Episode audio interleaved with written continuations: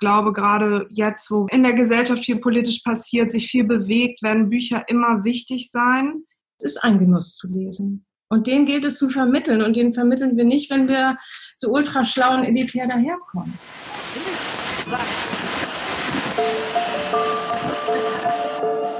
Herzlich willkommen zu Hansa Rauschen, dem Literaturpodcast des Hansa Verlages. Mein Name ist Florian Kessler. Hier sprechen alle zwei Wochen Lektorinnen und Lektoren mit Menschen aus der Welt der Bücher, mit Schreibenden und Lesenden, mit Leuten von anderen Verlagen und aus dem Haus. Es geht um alles, was in Bücher passt und außenrum passiert. Und das ist wirklich nicht wenig. In Deutschland gibt es etwa 6000 Buchhandlungen und sehr viele von ihnen sind ganz schön schön und machen ihre Sache ganz schön gut. Eine von diesen Buchhandlungen befindet sich im Heusweg 33 in Hamburg-Eimsbüttel.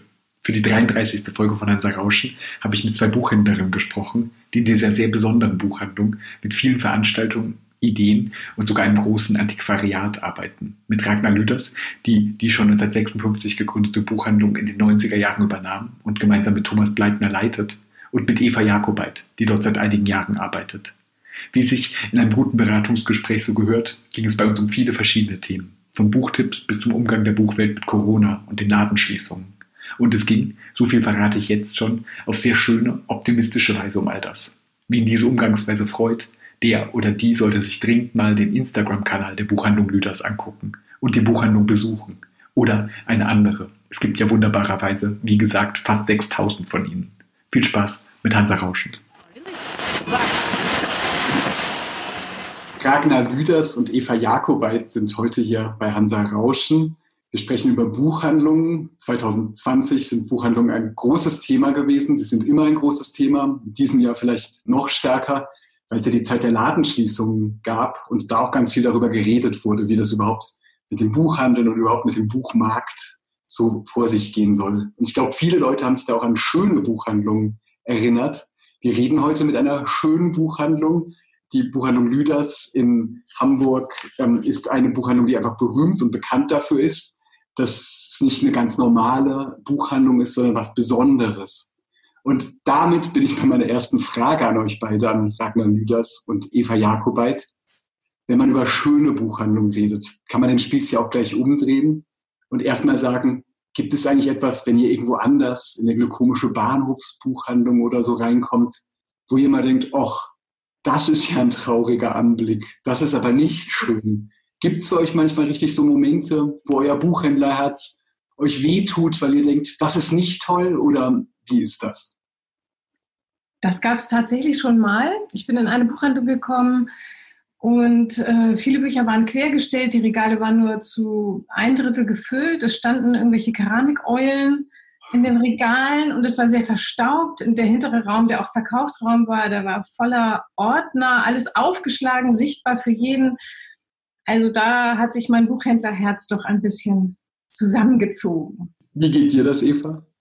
Ähm, naja, also generell liebe ich eigentlich alle Buchhandlungen. Ähm, aber das stimmt schon, also wenn die, wenn die Atmosphäre in der Buchhandlung irgendwie so ein bisschen kalt ist oder ganz viele Titel fehlen, die einem so am Herzen liegen, man sieht nur ähm, Bücher, mit denen man nicht unbedingt ähm, so viel verbindet, dann ist das für mich schon auch immer so ein, ähm, so ein Moment, wo ich dann gerne an unsere Buchhandlung denke und ähm, sehr froh bin, dass ich ja bei uns arbeite.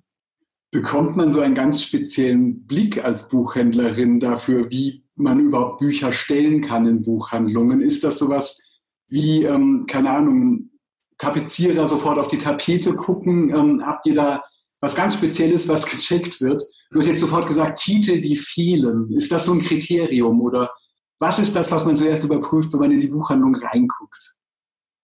Naja, also wir schauen, oder beziehungsweise ich schaue schon auf jeden Fall erstmal darauf, welche Bücher liegen da. Also ähm, das ist schon so der erste Blick, der auf jeden Fall auf das Inhaltliche geht und dann aber natürlich auch auf die Ästhetik.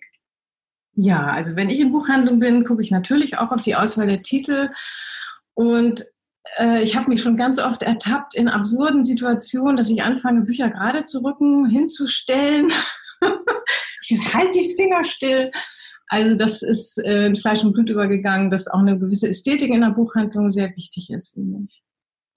Es gibt ja immer die große Rede und in Verlagen reden wir über dieses Thema unglaublich viel, dass es viel zu viel Bücher gibt. Man hat vor ein paar Jahren noch gesagt, dass es fast 100.000 waren, die pro Jahr rauskamen im deutschsprachigen Raum.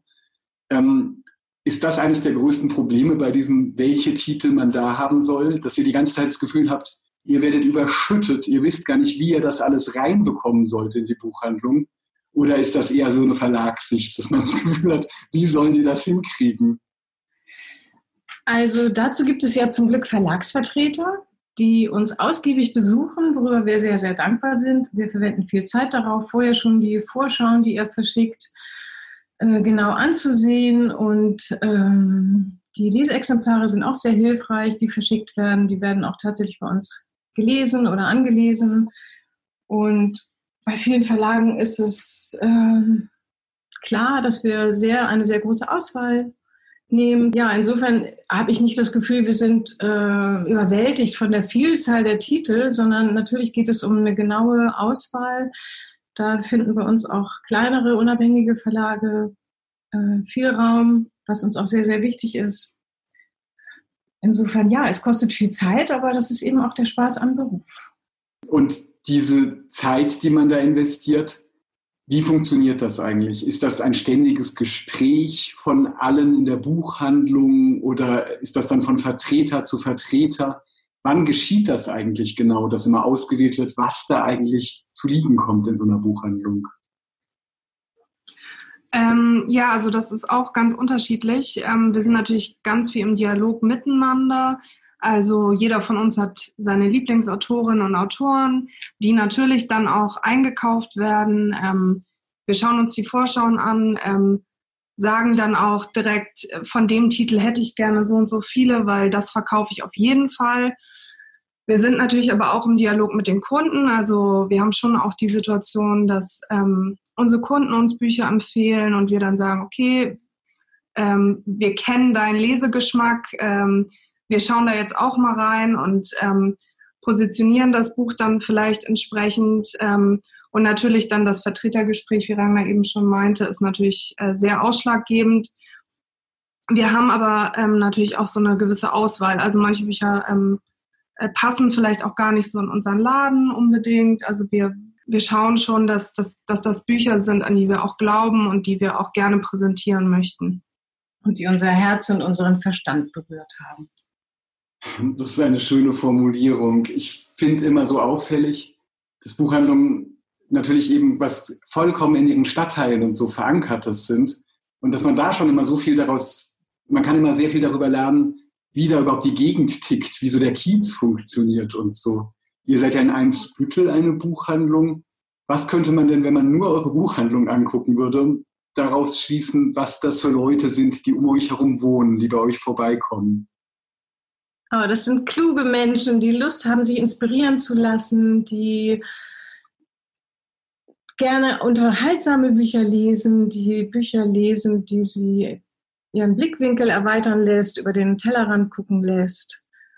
Genau. Und die ja. sich auch politisch positionieren. Unbedingt, ganz wichtig. Also wir haben sehr viele, sehr viele Gespräche, die, also wir sagen auch immer, wir möchten irgendwie auch so einen Diskursraum schaffen, ähm, ganz viele Menschen, die sich für Umwelt interessieren, für aktuelle Debatten ähm, neben der ähm, Literatur. Also das ist auf jeden Fall ein sehr lebendiger, sehr ähm, ja, ähm, interessierter Stadtteil. Mhm. Entsprechend nutzen wir auch unser Schaufenster, das zu bestimmten Themen ausgestellt wird. Jetzt haben wir gerade Black Lives Matter und wir hatten auch schon Umweltthemen, Frauenthemen und ähm, das ist der, das große Geschenk einer Buchhandlung, einer unabhängigen Buchhandlung, dass wir das, was uns am Herzen liegt, was uns wichtig ist, dass wir das transportieren können und wir kriegen eigentlich bei jedem Fenster von den Eimsbüttlern oder von denen, die auch vielleicht von weiter herkommen, äh, sehr, sehr viel positives Feedback zu unserer Gestaltung. Die Buchhandlung gibt es ja schon länger. Die hat ja nicht zufällig auch den Namen von dir, Ragnar Lüders. Ähm, und die Buchhandlung hat sich aber, glaube ich, ich glaube, sie ist tatsächlich auch mal umgezogen im Stadtteil. Und sie hat sich ganz bestimmt auch verändert. Gibt es denn so etwas wie Moden im Buchhandel, was ihr jetzt gerade gesagt habt, dass politisch interessiert Diskurse, dass solche Sachen stattfinden? wenn ich mich erinnere an die Buchhandlung meiner Kindheit, dann war das nicht so, glaube ich, in der Stadt, aus der ich komme, wo eigentlich vielleicht ein ähnliches akademisches Publikum wäre.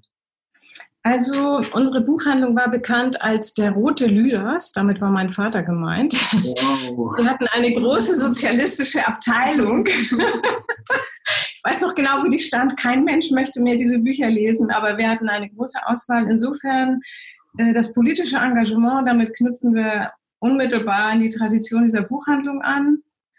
Und ich würde sagen, in den letzten Jahren, Jahrzehnten ist das nochmal stärker in den Fokus gerückt, auch wieder. Mhm. Ähm, jetzt war dieses Jahr ja ganz viel von was ganz anderem die Rede, nämlich, dass so dieses Reden darüber, dass überhaupt Bestseller immer mehr dominieren würde, dass Amazon ganz viel abgraben würde, dass die Leute ganz anders konsumieren und so weiter, was zumindest, wenn man einem Verlag arbeitet, oft wie so ein Schreckgespenst da ist. Das wurde nochmal eben sehr präsent, als es plötzlich hieß, wir wissen gar nicht, wie lange die Läden jetzt schließen, was im März eben passierte. Wie habt ihr das denn wahrgenommen? War das so, dass ihr dachtet, wir machen ja eigentlich eine ganz gute Sache und jetzt kommt hier der völlige Zusammenbruch, jetzt ist es von einem Tag auf den anderen vorbei? Oder was geschah da im März bei euch? Also als ich gehört habe, dass die Buchhandlung schließen muss, war das wirklich wie ein Beben, das durch meinen Körper ging das kann ich ganz genau noch erinnern. Unser Laden war mal insgesamt in den 60 oder 65 Jahren, glaube ich, die es den Laden gibt, 20 Minuten nicht geöffnet, weil jemand zu äh, verschlafen hatte. ähm, also das war schon ein totaler Schock. Und wir haben sehr schnell reagiert. Wir haben ja insgesamt dann vier Tage nur schließen müssten. Also da sind andere ja sehr, sehr viel schlechter dran gewesen. Wir haben dann mit einer Bücherklappe gearbeitet und sofort Zoom-Meetings ähm, angeleiert und, und zusammengesetzt, gebrainstormt und äh, ganz viel Kreativität ist frei geworden. Und das war auch bei all dem Schrecken, das haben wir wirklich gut genutzt, diese Energie und was Gutes daraus gemacht. Und wenn du jetzt sagst, so Bestseller, äh, dass das das Einzige ist, was übrig geblieben ist, das können wir gar nicht sagen. Wir haben auch viel dafür getan, dass das nicht so sein wird. Das ist eh nicht unser Fokus jetzt, dass wir vor allen Dingen Bestseller verkaufen. Das ist vielleicht schon klar geworden in dem Gespräch. ähm, ja, dem konnten wir auf jeden Fall entgegenwirken und haben wir auch. Und das hat, wir haben wahnsinnig viel gearbeitet, teilweise wirklich 14 Stunden. Wir haben die, unsere, unsere, wir haben zwei Teams gebildet und entsprechend waren wir nicht immer so gut aufgestellt personell, aber es war ein ganz tolles Gefühl zu merken, wie wir uns aufeinander verlassen können. Der Zusammenhalt war total klar da und die Kunden haben eine enorme Solidarität gezeigt. Das werde ich nie vergessen und wir werden es alle nie vergessen. Ja, genau. Und ähm, auch so dieses, ähm, dieser Online-Handel, der dann natürlich so ein Schreckgespenst war, so bestellen jetzt alle bei Amazon. Mhm. Ähm, das war bei uns irgendwie, also das haben wir so nicht gemerkt. Die Kunden sind gekommen, haben gefragt, wie können wir jetzt bei euch Bücher kaufen? Am Anfang haben wir dann viel natürlich über den Shop gemacht. So, wir hatten natürlich wie alle Buchhandlungen ähm, in den Tagen, der, ähm, wo die Fläche eben nicht begehbar war, das Problem, dass die Titel, die wir eingekauft hatten, natürlich da lagen und ähm, wir den nicht an Mann bringen konnten. Aber wie gesagt, da war dieses Gespräch mit den Kunden da, ähm, die dann eben viel angerufen haben, viel über Mail bestellt haben ähm, und dann eben auch den Präsenzbestand in der Buchhandlung ähm, gekauft haben. Äh, wir haben so ein paar Aktionen angeleiert, ähm, wodurch wir ganz viele Bücher noch ähm, zusätzlich aus dem Laden verkaufen konnten und ähm, haben natürlich wahnsinnig viel versendet, waren plötzlich ständig bei der Post. ähm, waren so eine, ähm, unser Kollege sagt immer eine Versandbuchhandlung ja, für ein paar Wochen. Von heute auf morgen zur Versandbuchhandlung geworden. Genau, also das war schon ein ganz, ganz anderes Arbeiten und natürlich haben die Kunden extrem gefehlt auf der Fläche, mhm. aber ähm, wie du schon gesagt hast, so dieser, dieser Zusammenhalt, der dann auch ähm, im Team spürbar wurde und vor allen Dingen auch im Stadtteil, das war schon enorm. Also da hat man nochmal gemerkt, wie wichtig der Laden auch für, für die Kundinnen und Kunden ist. Also und das war total schön, das so zu erleben. Es gab um mich herum viele Buchhandlungen, die ich mitbekommen habe, die in der Zeit echt nochmal sehr, sehr viel machten, genau mit sowas wie Online-Bestellung ermöglichen über die Webseite auf komfortable Weise. Das gibt es ja seit ein paar Jahren eh eine Meta-Webseite, über die das eigentlich einfach einzurichten ist für Buchhandlungen. Aber ich glaube, da passierte noch mal ganz viel. Und es war schon so eine Art Innovationsschub, der ja auch toll ist für unabhängigen Buchhandel. Ich habe da trotzdem manchmal ehrlich gesagt so ein komisches Gefühl, weil ich mir gar nicht so sicher bin, ob das das ist, was unabhängige Buchhandlung wirklich ausmacht. Wenn ich ähm, eigentlich nur, um die Buchhandlung grundsätzlich zu unterstützen, über deren Webseite bestelle und dann einmal schnell am Laden vorbeischlappe und das Buch abhole, dann ist das doch nicht die Zukunft von guten Buchhandlungen, oder? Das, das ist doch nicht die Antwort auf Amazon und so weiter. Das erleben wir auch überhaupt nicht so. Klar gibt es Click and Collect, das ist ja das, was du gerade meinst, ne? dass Leute online bestellen und das Buch dann in der Buchhandlung abholen. Ähm, das passiert schon.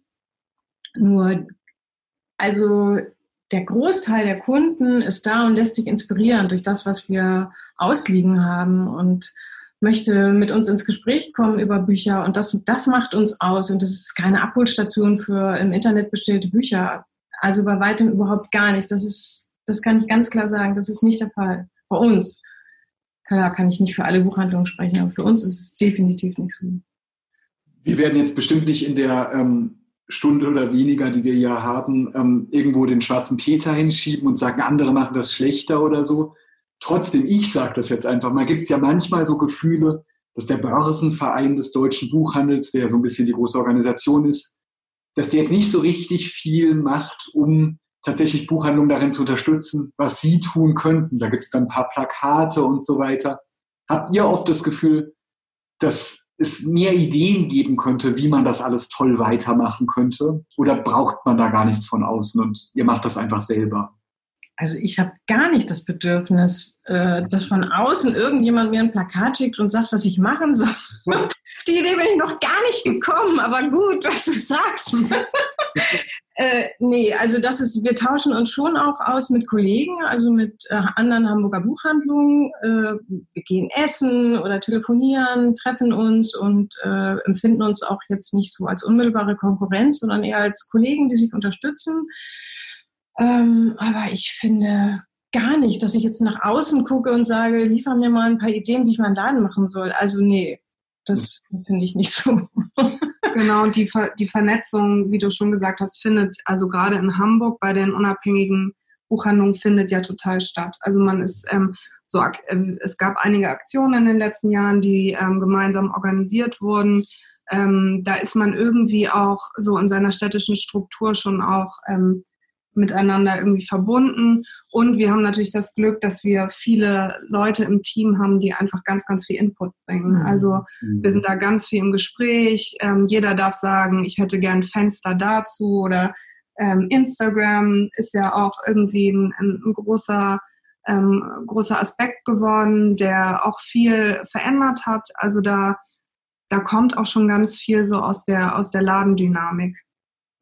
Mhm. Sowas was auf so eine Weise entsteht, über sowas spricht man ja trotzdem häufig, das machen wir im Verlag ja genauso, was nun wirklich was bringt und was einfach so ein bisschen so Zusatz ist oder nur eine schöne Idee und nach einiger Zeit lässt man es wieder. Das ist mit diesem Podcast hier genauso, dass es da auch Ältere gibt, die das durchaus wohlwollend sehen, aber die trotzdem sagen, ihr Jüngeren macht mal, ob das jetzt wirklich irgendwas verändert dafür, welche Bücher wir hier machen, ist eher fraglich, so ungefähr. Und wie ist das bei euch mit so Sachen wie Instagram oder Facebook? Solche Sachen macht ihr ja auch sehr interessant und schön, finde ich. Ähm, aber ist das ein bisschen, dass man eher denkt, das ist halt auch jetzt eine Sache, die man gerade macht und ist so ein kleiner netter Zusatz? Oder ist das richtig, dass ihr denkt, das muss man jetzt machen, das ist wichtig, das brauchen wir sozusagen?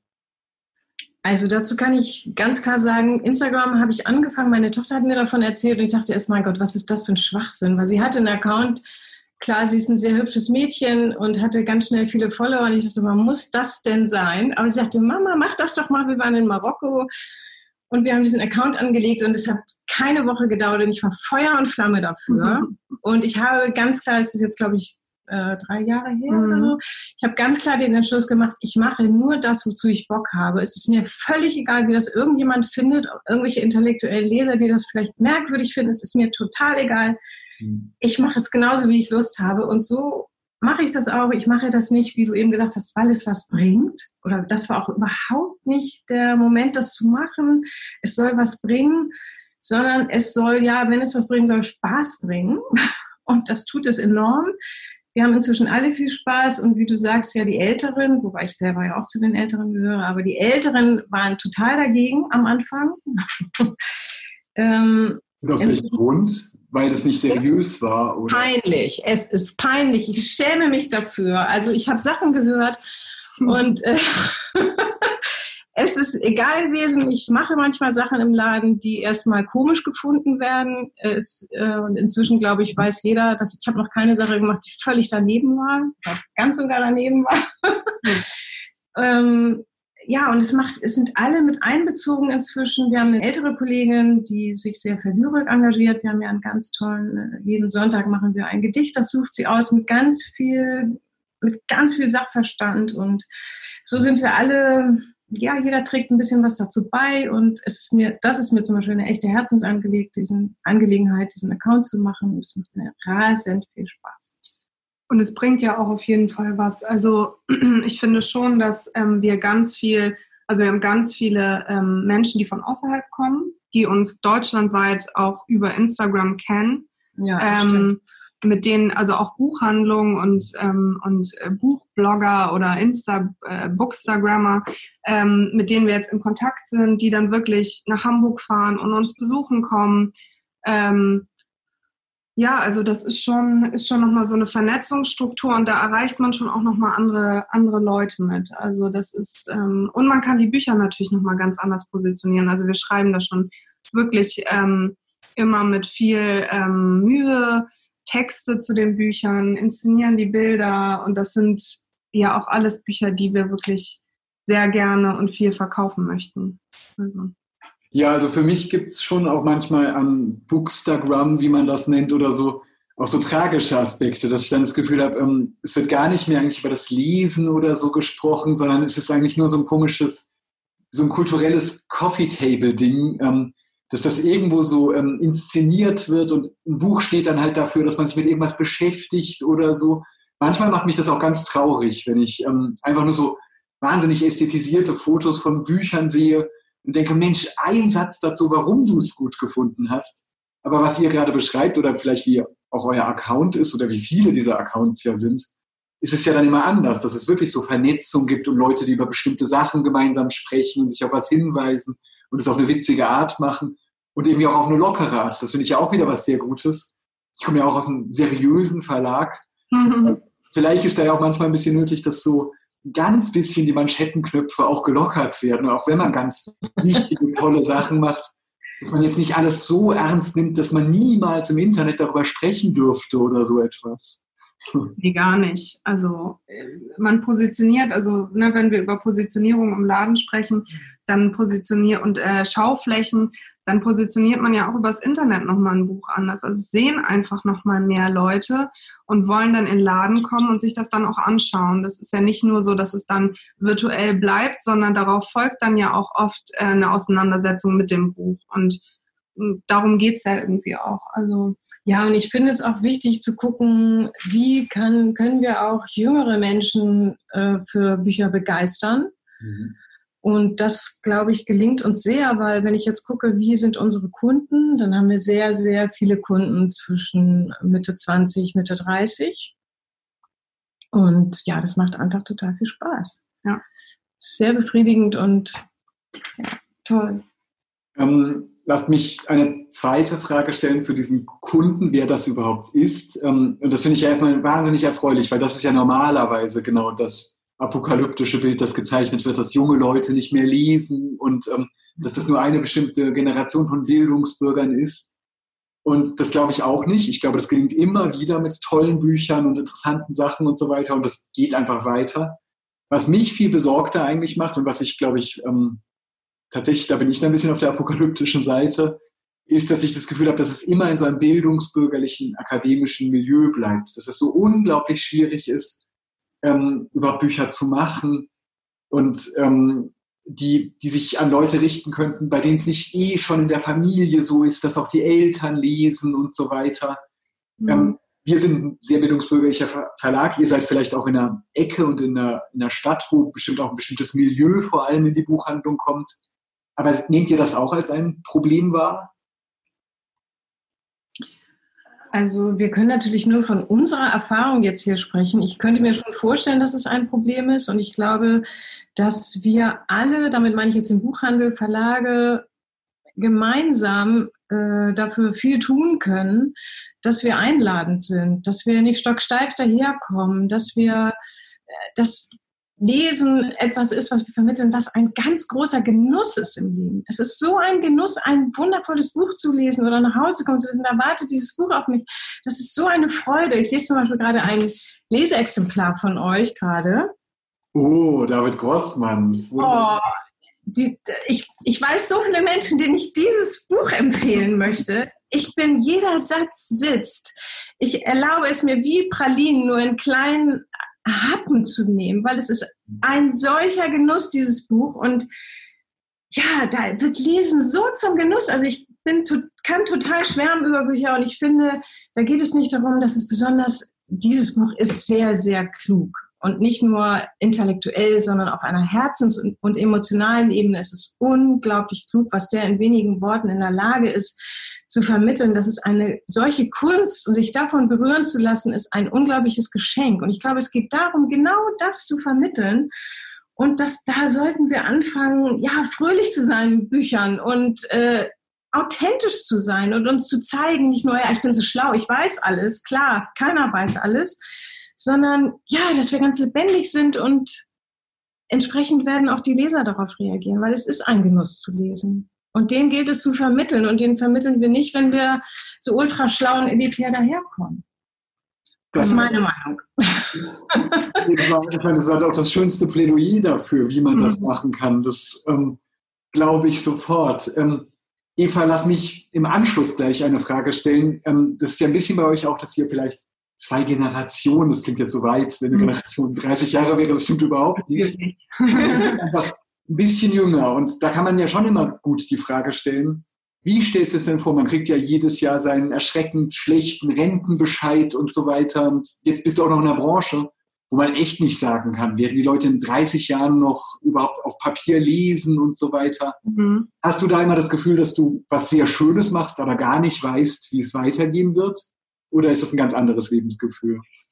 Nee, also tatsächlich gar nicht. Also ich bin echt, ähm, mich wundert das immer so ein bisschen, ähm, wenn so negativ in die Zukunft geschaut wird. Klar bin ich jetzt auch nicht der große Zahlenmensch, der ähm, jetzt alle harten Fakten die ganze Zeit vor Augen hat, aber also meine Erfahrungen, auch ähm, die Erfahrungen, die ich mit äh, Freundinnen und Freunden mache, Menschen, die ich kennenlerne. Gut, ich bewege mich natürlich auch in so einem Unikontext viel, aber auch mit den Kundinnen und Kunden ist schon ähm, das gerne gelesen wird. Es wird ähm, mh, auch gefühlt mehr, ähm, also wenig digital gelesen. Also ich habe äh, merke das schon immer, dass es so eine große Wertschätzung gibt für, für, den, für das gedruckte Buch.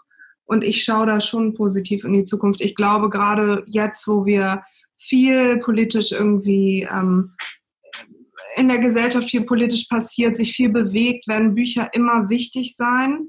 Und ähm, ja, ich glaube, ich glaube, dass das wird ähm, konsistent so weitergehen. Also das äh, wird nicht weniger werden. Da bin ich fest von überzeugt. Also, ich auch.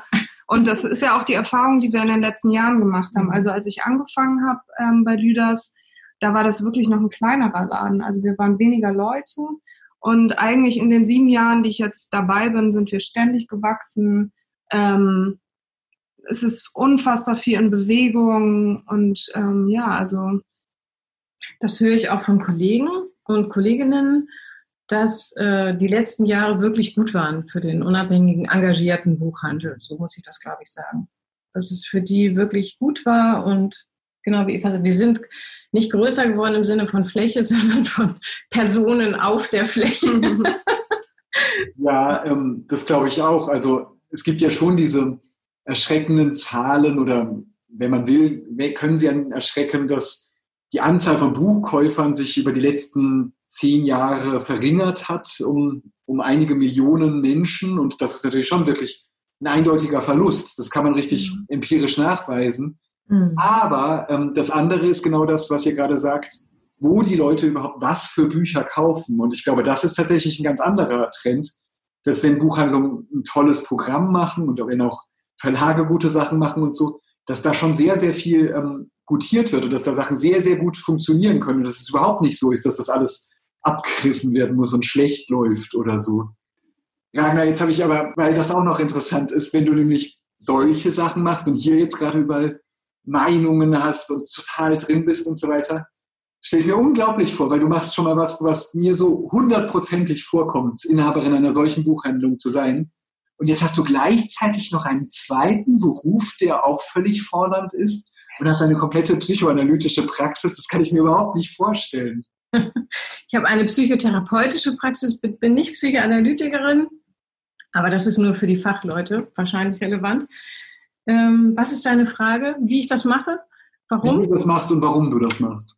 Das mache ich ja gut. Ich bin Tochter einer Buchhändlerin, haben wir ja schon mal, eines Buchhändlers, ähm, das haben wir ja schon mal gesagt. Und ich bin nicht aus Leidenschaft Buchhändlerin geworden. Die hat sich im Laufe der Jahre entwickelt und zwar so richtig, wie man hier vielleicht auch heute merkt. Und ich selber habe Psychotherapie in Anspruch genommen, viel. Und ich kann sagen, das hat mein Leben auf eine Qualitätsebene gebracht. Das hätte ich ohne niemals, äh, wäre das möglich gewesen. Und es war mir ein so tiefes Bedürfnis, das weitergeben zu dürfen, zu können, dass äh, mein Leben dadurch noch erfüllter wird. Und das ist auch der Fall. Seit 25 Jahren habe ich diese Praxis. Ich bin unendlich dankbar, auch diese Arbeit machen zu dürfen. Ich liebe beide Berufe. Das kann ich ganz klar sagen. Ich könnte mich nie entscheiden und es ist auch ein guter Gegenpol und ja, ich bin einfach sehr, sehr dankbar, diese beiden Berufe machen zu dürfen. Wie ist das ähm, für dich, Eva? Ist das, ähm, äh, gibt es so ganz andere Interessen oder Welten oder hast du das Gefühl, manchmal hat man ja auch sehr stark, dass man denkt, ich will jetzt die eine Sache machen und sonst will ich auch ganz viel einfach abschirmen und möchte gar nicht irgendwo anders hingehen. Oder war für dich immer klar, dass du in einer Buchhandlung arbeiten möchtest? Hm, also mein Weg ähm, ging ja auch erstmal über einen Verlag. Ich habe bei Rowold eine Ausbildung gemacht und ähm, im Zuge dessen habe ich dann ein äh, Praktikum bei Leaders gemacht. Mhm. Ähm, bin immer jahrelang oder monatelang in diesem Laden vorbeigelaufen, habe mich nicht so recht reingetraut, weil ich den so schön fand ähm, und auch noch, äh, ja, keine Ahnung, sehr jung war und ja, und ähm, bin dann nach äh, der Ausbildung ähm, ins Studium gegangen. Ich studiere auch immer noch im Master und ähm, Literaturwissenschaft natürlich. Und ähm, bin dann einfach in den Laden so reingewachsen. Also, also du bist reingekommen. Ich genau. weiß noch genau, wie Eva da saß. Ich habe gesagt, empfiehl mir ein Buch. Das war so ein tolles Buch. ja. Und sie hat so, sie haben natürlich gleich Ja gesagt, als sie da war. Und seitdem ist sie auch bei uns. Und für mich ist das ähm, ja, für mich ist das wahnsinnig schön. Also einmal das Team, das ist ähm, ganz, ganz besonders bei uns, so dieser Zusammenhalt, die Kundschaft. Und dann muss ich aber auch sagen, dass ich jetzt, äh, wenn ich das mit meinem Studium vergleiche, so meine ganzen, meine ganze Expertise, was Literatur angeht, das habe ich eigentlich von meinen Kolleginnen und Kollegen gelernt. Also das ist so, da ist ganz, ganz viel ähm, Input, der bei jeder Schicht, die ich da arbeite, kommt. Und ähm, es ist natürlich auch total schön, das mit den Kunden dann teilen zu können, das Feedback zu kriegen.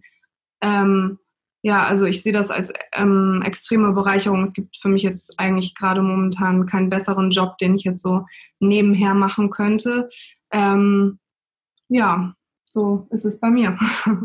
Oh Gott, so wie ihr beide darüber redet, möchte man sofort selbst dort bei uns arbeiten. Ne? das geht vielen so. Ja. Nein, aber überhaupt spricht das ja ganz bisschen für die Welt, in der wir uns bewegen, weil ähm, es im Verlag ja auch ähm, ein Geschenk ganz oft ist, dass man überhaupt so unglaublich viel über Literatur redet mit Leuten, die sich sehr damit beschäftigen und einerseits auskennen und andererseits eben wirklich sehr liebevoll damit umgehen und sehr begeistert und so. Und ähm, das ist ja immer schöne, irgendwie nicht ganz entfremdete Arbeit, wenn man, wenn man auf so eine Weise damit umgehen kann. Was war denn für dich, Eva, ein Buch, das du in diesem Jahr viel empfohlen hast oder das dir am Herzen lag?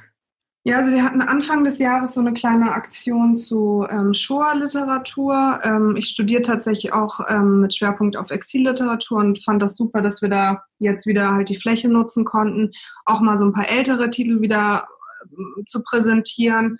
Ich habe dann ähm, Ist es ein Mensch von Primo Levi gelesen und die Atempause nach solchen Ereignissen wie Halle und der Thüringen ja, ähm, und Hanau ähm, finde ich das genau Literatur, ähm, genau.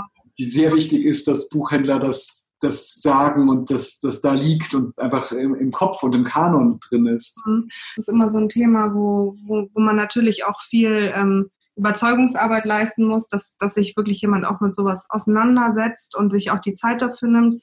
Aber wir hatten ja auch noch ein ähm, Buch, was du jetzt dieses Jahr ganz, ganz toll fandest, die Sprache und Sein. Von Petra Wimmerschei, ja. Das hat mich sehr bewegt, dieses Buch. Wir haben ja auch eine Online-Lesung mit ihr gemacht. Ich habe sie kennengelernt.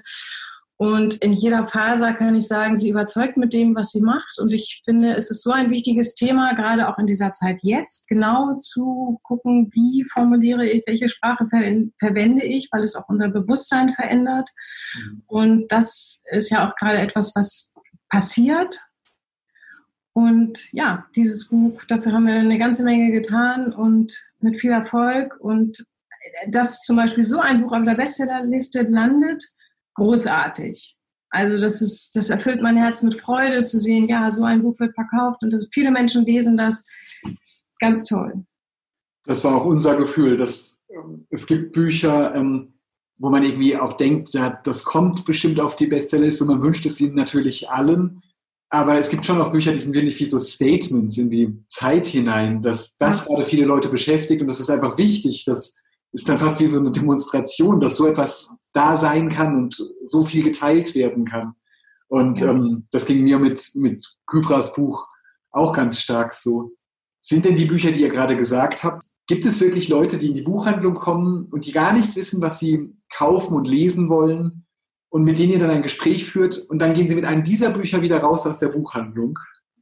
Kann ich ganz klar mit Ja beantworten. Auf jeden Fall, ja. Also man hat ja so ein Gespür auch dafür, was, was will der Kunde oder die Kundin und ähm, worüber kann ich sprechen. Das ergibt sich dann ja relativ schnell und oft sind das lange Gespräche und ja, dann ergibt sich das einfach so. Also ich äh, würde das Buch natürlich jetzt nicht jedem empfehlen. Ähm, mhm. Gerade wenn jemand sagt, ich will was für einen Urlaub und ich möchte was Leichtes lesen und so, dann äh, gut, dann sage ich jetzt nicht Primo Levi, ähm, viel Spaß am Strand so, aber ähm, ja, aber das passiert schon viel. Also da oft kommen Leute ja auch suchend und ähm, wissen selber nicht so genau, was wollen sie. Und dann, wenn man das dann wirklich guten Gewissens ähm, verkaufen kann und sagen kann, so das, das bringt dich auf jeden Fall weiter. So.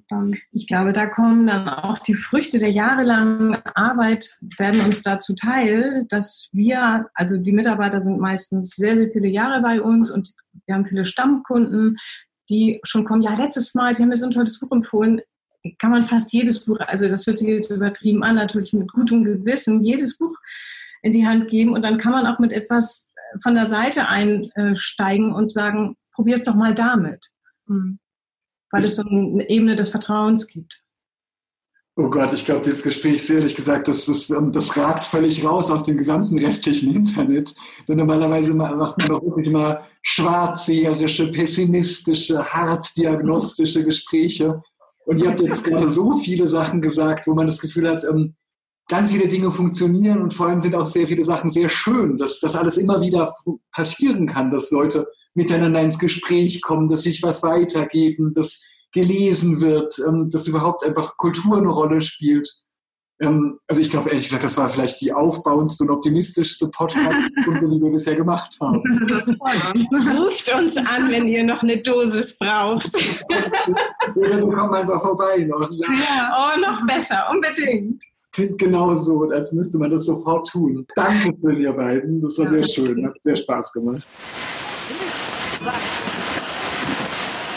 Das war es für heute mit dem Podcast Hansa Rauschen.